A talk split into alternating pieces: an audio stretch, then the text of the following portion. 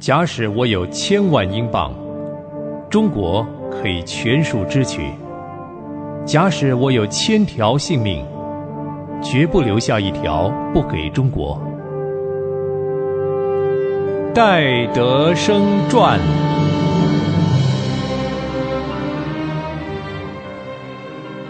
收音机旁的朋友您好，很高兴我们又在空中相会了，我是芳华。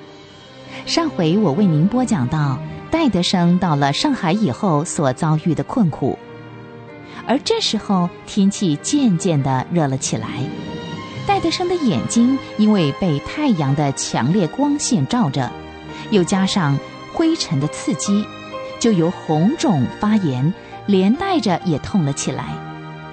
上海的夏天是够热的，一天到晚都像关在蒸汽室里。蚊子又不分青红皂白的白天叮他喝他的血。戴德生开始身上长满了全身的痱子，这种情形说来还容易，如果真正的经历过这种生活，那就不简单了。在这期间，戴德生最大的安慰就是收到家人的信。对一个漂泊在外、远离故土的人来说，信件比吃饭还重要。可是，想不到在这最酷热的六七月，他居然一封家书都没有收到。那种的感伤落寞的滋味，只有异乡的游子才能够真正体会。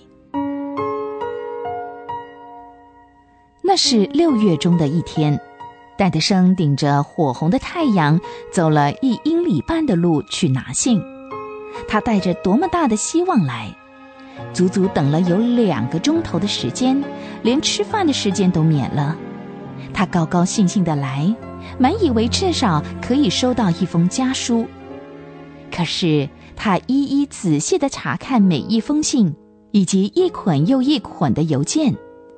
别人的报纸、杂志堆成了一大堆，结果他自己却没有只字片语。他来的时候那种期待、高兴的心情，都烟消云散了。戴德生浑身没有力气似的，拖着两只软绵绵的脚，再也走不动了。因为他听说下一次的来信还要等七八个礼拜。在这样子困难重重的时候。戴德生忽然听见了一个消息，那就是伦敦的中国布道会又要派一位有家眷的童工派克医生来上海。戴德生到现在都还寄居在人家里，拿什么来迎接这对就要来的一家人呢？当他知道了这个消息，就不得不把他在上海的情形告诉岳医生。岳医生虽然不是中国布道会的人。却供给戴德生住处，解决他生活的问题。最近，岳医师也看出戴德生心里的不安。就在一次的机会里，岳医生很亲切的问戴德生：“戴先生啊，您最近有没有收到从家里来的信呢？”“没有信呢。”“呃，那你生活上有没有什么不方便的地方呢？”“呃，没有。”感谢主，真不好意思啊！我一到上海就给您添麻烦了。哎，别这么说，我们都是漂洋过海来中国传道的，理当彼此相爱啊。我们只怕是太怠慢您了。如果你有缺少什么，或是哪一些东西吃的不可口的话，请随时告诉我们。岳医生啊，您太客气了，我只有为打扰您们而感到心里不安。哎，这大可不必。不过呢，最近我总觉得您心里好像有什么难处似的。其实也没什么，只是因为听别人说，我们中国布道会又要派一位有家眷的医生来了啊！又有新的人要来？是的，这位派克医生马上就要带着太太、孩子们来了。这不会是真的吧？是别人猜想的吧？我也觉得奇怪呀，差会竟然没有来封信，告诉我们该怎么接待他们。哎，这一定不是真的，要是真有咱们外国的传道人或医生到中国来，应该早几个月前就已经找好住的房子才可以啊！是啊，我正是为这件事感到为难。我单身一个人到上海，一些问题都还得不到解决，再来一家人，可怎么得了呢？哎，看这情形，伦敦方面真是不明白您的情况啊！我怕。派克医生一家来了，没地方住啊！我早就想写信给伦敦皮尔士秘书，看来啊，这会儿是非写不可了。戴德生来到上海，受到的种种困苦，他都可以勉强的忍耐住，因为他不肯把自己的苦处告诉别人，他只有迫切的祷告。请求神借着人和环境来看顾他，使他能够忍受得住。现在他听说伦敦董事会没有通知他，就又派了一位派克医师全家来上海，他就不能不为这要来的一家人做打算，免得他们露宿街头。所以戴德生就写信到伦敦中国布道会询问有没有这件事。几个星期过去了，只字片语也没有。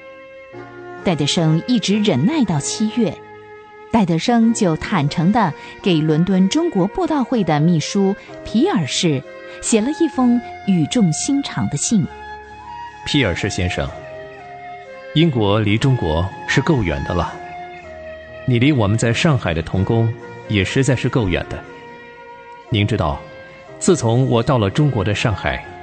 我受了很多的刺激，有几次实在是快要忍受不住了。我真巴不得你能亲眼看见我们在这儿的生活。现在，也只有请你多为我祷告了。我太软弱了，种种困难几乎要把我压垮了，我快喘不过气来了。哦，主啊，救我！我丧命了。结果，这封信依旧是石沉大海。眼前戴德生无论如何都需要找一间房子，但当时在战乱的上海，房子那么缺乏，租金又昂贵。戴德生因为请不起轿夫，他只好在酷热的八月里走遍上海的大街小巷，可惜都徒劳无功。最后，他只有把找房子的这件事情交托主了，因为如果他不把大事小事种种交托给主，这种的苦闷真是把他给压坏了。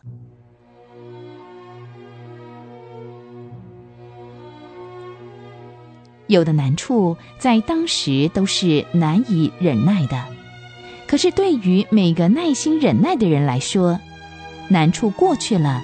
就是欢呼收割的日子。戴德生的确是一位属灵的伟人，他经过了这种内外夹攻的种种困难、疑虑、挫折、失败、痛苦、流泪，他学会了谦卑。他深深的知道，若是他离了主，凭他自己就不能做什么。他全然交托主。